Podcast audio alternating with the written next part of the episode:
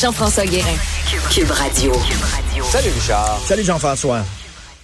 Je me doute un peu dans quelle direction tu vas aller, mais Greta Thunberg, personnalité de l'année pour le Time, t'en penses quoi? Ben écoute, c'était assez incontournable. C'était elle ou Donald Trump. Hein? S'il y a deux personnalités qui ont fait 2019, c'est elle ou Donald Trump. Puis tu ils se ressemblent un peu, ces gens-là. Là. Tu sais, c'est des, des personnes ah, très, très clivante. C'est-à-dire que, écoute, ceux qui aiment Donald Trump l'aiment beaucoup. Ceux qui détestent Donald Trump le détestent beaucoup. C'est la même chose avec Greta Thunberg. Elle a ses, ses, fans finis, elle a ses ennemis.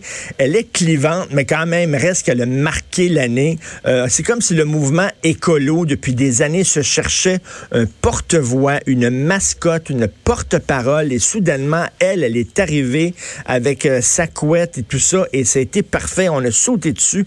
Je vais t'avouer que personnellement, je ne suis pas un super grand fan de Greta. Je trouve qu'elle a l'indignation très sélective, c'est-à-dire que, bon, elle critique beaucoup l'Occident avec raison on aimerait l'entendre critiquer l'Inde et la Chine. C'est drôle, elle n'est pas souvent là. Mm. Deuxièmement, je trouve que tout un côté mise en scène, son histoire qu'elle prend le voilier pour traverser l'Atlantique, c'est très beau, mais je m'excuse. Il y a quelqu'un qui me dit, un de mes amis, il dit, coudon, est-ce qu'elle est commanditée par une entreprise de catamaran, elle, là, pour faire la promotion des voyages en voilier?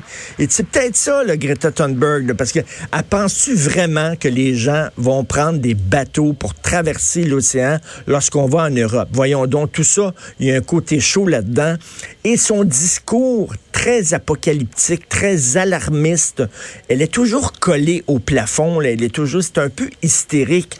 Et je rappelle, j'en avais déjà parlé ici, Jean-François, Péteri Talas, qui est le météorologue en chef de l'ONU, qui dit aux écolos de se calmer le pompon en disant arrêtez avec votre discours alarmiste et catastrophique et toujours parler de fin du monde. Mm-hmm. Euh, à un moment donné, oui, c'est un gros défi, mais nous allons pouvoir le relever, ce défi-là. Donc, il y a un côté catastrophique et tout ça, mais cela dit, il faut le dire. Tu as, des, as, des, as une jeune fille, euh, euh, toi, Jean-François, chez les jeunes. là. OK, deux. Mais moi, ah, c'est une super vedette. Elle, elle a touché la jeunesse du monde entier, ça c'est certain. Ben, tout à fait, avec sa fameuse phrase How dare you? Comment pouvez-vous?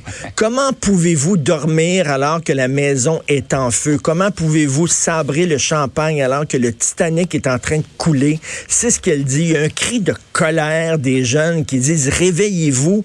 Regardez l'état de la planète que vous allez nous laisser. Et vraiment, elle a parlé, c'est le porte-voix. C'est comme un genre de cri primal.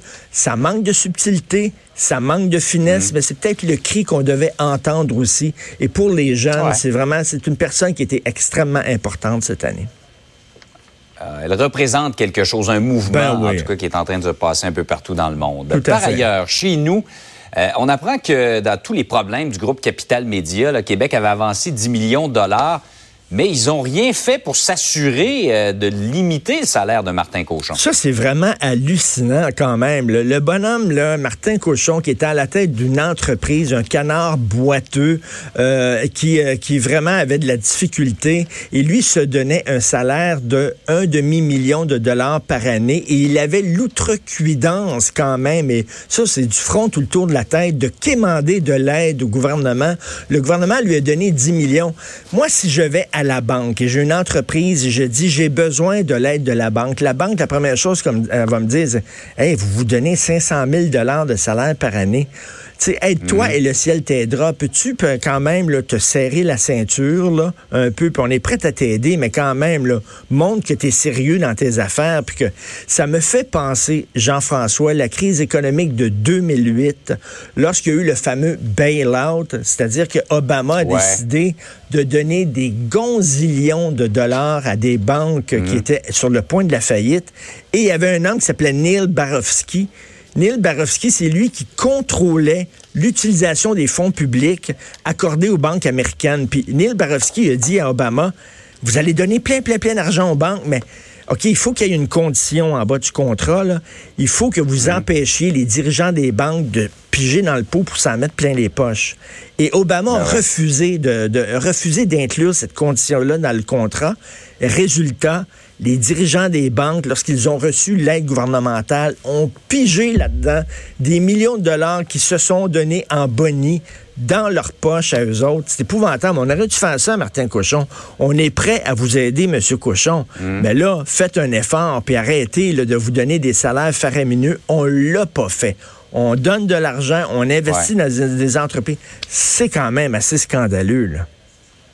Ouais, et toute comparaison étant boiteuse, tout ça alors que des retraités du groupe Capital Média voient leur, euh, Fonds de leur prestation amputée de 30% De 30% Alors, ces gens-là vont faire un sacrifice. Ces gens-là vont, vont ils ont le bec à l'eau, mais lui, monsieur, il ne s'est pas serré la ceinture, absolument pas. Puis on lui a donné de l'argent sans aucune condition. C'est quand même assez scandaleux.